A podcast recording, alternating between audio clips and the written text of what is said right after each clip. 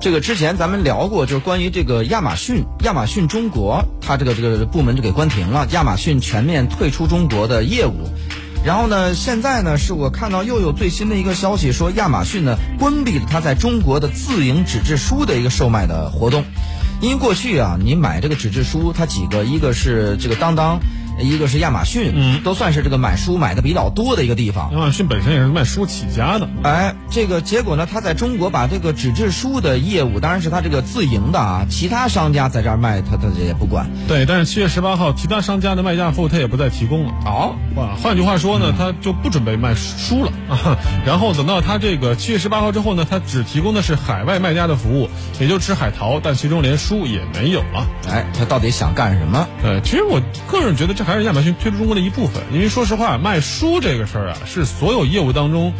利润最小的一个。因为书这个事儿，第一，它的定价非常的明显，你难以再对它定价做出修改；第二呢，就是它的运费本身相对别的来说是最贵的啊，同等质量的这这种东西来说，同等价格的东西来说，书往往是最贵的东西，因为它质量最高。啊，所以说我觉得啊，这是啊亚马逊呃之所以不愿意卖书的一个最重要原因，其实很简单，就是不挣钱。哎，这个那说到这个亚马逊了，呃，这这个这个这不不卖书的这个事儿，是不是就是其实它也暗含了，就是说我们现在确实对图书市场啊这个需求量在大大降低。嗯，呃，不能这样说，是我觉得图书的需求量并没有降低，而是说亚马逊从 Kindle 开始，它在电子书的这个业务上发展的其实速度非常快。这个亚马逊当时创始人叫北佐斯，呃，他当时在线上卖书的业务负责人开始做 Kindle 的时候，说过一句很著名的话，他说啊，你的工作就是干掉你原来的生意，你的目标是让所有卖纸质书的人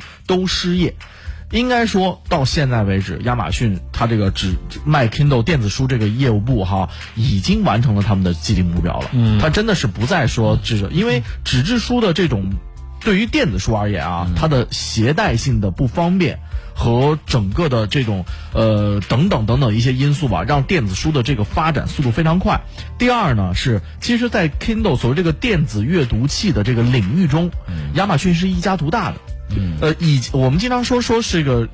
掌上电脑，以前有 iPad，那嗯现在呢，不管是华为也好，小米也好，联想也好，包括 Win 十，其实 Win 十就是为这种掌上电脑在做准备的。统一平台嘛，对，统一平台。那其实它并不是没有任何一家是一家独大，但是 Kindle 事实上是在电子读书阅览器这个领域中是属于一家独大。嗯，也虽然也有，我也看到，比方说像博越，嗯，很多电子书还效果还不错。华为也出了，对嗯，但是事实上，这个 Kindle 的整个市场占有率确实是现在是最高的，而且在今年的四到六四月和六月，呃，亚马逊分别推出了一台 Kindle 的青春版，还推出了一个支持呃支持二十四级屏幕色温调节的第三代 Kindle，然后这个青春版大概是六百块钱，而这个第三代呢两千四百块钱。火啊， 也就是说，现在 Kindle 的产品线是非常丰富，从最便宜的呃五六百块钱入门级的，到最贵的两千四五这样的，它的这个丰富度也就意味着，其实它对整个电子阅览、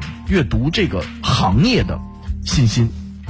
但是问题就是，你看，如果作为书店来说，你不卖纸质书，只卖电子版权的话，那这出版社会给你吗？这是我听这消息第一的直觉。嗯，因为以前亚马逊卖的时候都是我卖书，然后呢，我也卖电子书，这好，那出版社好容易给你授权。现在你不卖书了，真卖电子书，那你对于出版社来说，你这不就抢生意吗？因为你每卖出一本电子书，你买纸质书的可能性又小了一个。但事实上，你看，我觉得这和音乐是有关的。我觉得这个话题咱们可以探讨啊，和音乐是有关的。你说，那我卖数字音乐，嗯，和我卖 CD 这种的实体性音乐，那到底是不是意思是不是一只样不的？过是这个音乐市场呢，比这个书啊又早又又走了一步，而且就是更音乐庞大那。对音乐那边呢，就干脆现在也基本上没什么 CD 了，大家主要就是也就是坦然面对，我就是这个数字的。对，但是你看，音乐界现在已经其实很大的变革了，包对括从这个制制片的角度来说，还是歌手角度来说，都有很大的不同。但是图书领域相对于音乐领域来说，这个变革是少之又少，呃很难有作者说我那我单干吧，然后我自己来发行。哎我我觉得现在可能是所有的这个写书的作家啊，都在自己写书或者出版之初，嗯哦就可能会考虑到双线作战，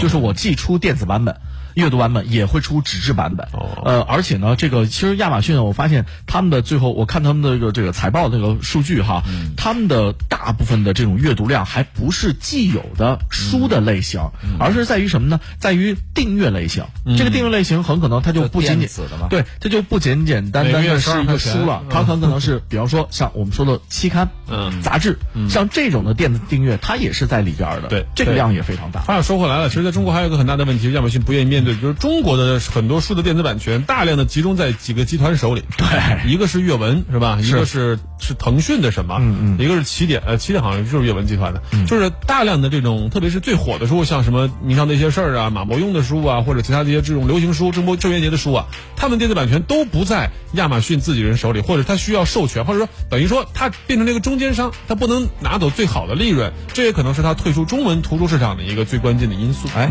当然呢，就是说这个，呃，你像这个这之前白岩松在演讲的时候，他也提到一条，就是说这个读书啊，他说不是说传统书跟纸质书跟这个电子书之间的这个竞争，嗯，他说你读电子书，呃，你读这个纸质书读的多的地方，它电子书一样也多，也多，嗯嗯也多但是你纸质书如果是读的不多的话，实际上它电子书读的也少，对同样都是阅读，它只是一个手段的问题，对是所以现在呢，就是他既然他这个纸质书，他觉得这个市场不大，那么其实其实暗含的背后，它不也就是当当然电子书跟纸质书当中是一个问嗯题，还有一个问题就是可能他的判断或者说是这个数据来反映，嗯，确实阅读市场在减少，不是不是，中文的电子阅读市场都是通过手机来完成的，他卖不了 Kindle 了，他挣不到这个钱，所以他不干这个事但儿是。呃手机上阅读是另外一回事儿了，就手机上阅读的，它大部分它不是已经不是书的内容，它是可能期刊。是信息类的一自媒种体叠加，不是，大部分你看我刚才说的这个阅文集团、啊腾讯文学或者其他起点中文，他们其实都是在手机上来看的。呃，其实两位，我跟你说这个事儿不冲突。我嗯们要还要想什么呢？其实书它整个这个阅读界，包括图书出版这个行业嗯也在转变，在于什么呢？在于有更多的像。一些网络作家或年轻作家，他本身的发端就不再是纸质书了。嗯，你像像当年也的不会是 Kindle 了，我我当年的，现在可能年轻人没听过这个网站啊。当年的榕树下啊其实它其实就是从电子阅读方式，对它是因为它的这种连载，其实订阅有一大部分是这样的，网络的小说，然后它进行了拆分的订阅，而且呢，也更多的是边写边看边读等等等等。嗯，那在这样的一个大环境下呢，可能我觉得亚马逊可能会考虑到，那如果我要卖实体书的话，是让实体书的体验感永远比不上图书的图书店、或者书店。它这体验感是比不上的。那与其这样，我作为一个网络企业，那我不不如把这一关完全放弃，嗯，专心致志的去在这个网络读书端，而且甚至像刚刚小雨说的，我去找买一些版权，嗯，和国内一些版权方进行合作，我开发更多的电子读书的阅览这个。一些读物，嗯我觉得对于他来说可能是更好的一个发展。他把哎这条剥离掉了，并不是说他，我觉得亚马逊的剥离不能说明我们的读书真的很差。我觉得不能说明他在这儿其实是挣这不到是钱市了。场也不太理理这个理想 嘛，呃，它只是把这个市场剥离掉了。哎，好，这个大家也可以说一下，就是说你最近一次读纸质书是在什么时候，以及呢，你现在买书的渠道到底都是哪些呢？是在网上买书呢，还是说到这个实体书店去买书呢？也可以聊一下。我们的互动方式呢是私家车九九九，私家车是汉字九九九阿拉伯数字。 How long shall they kill our prophets while we stand aside and look? Some say it's just a part.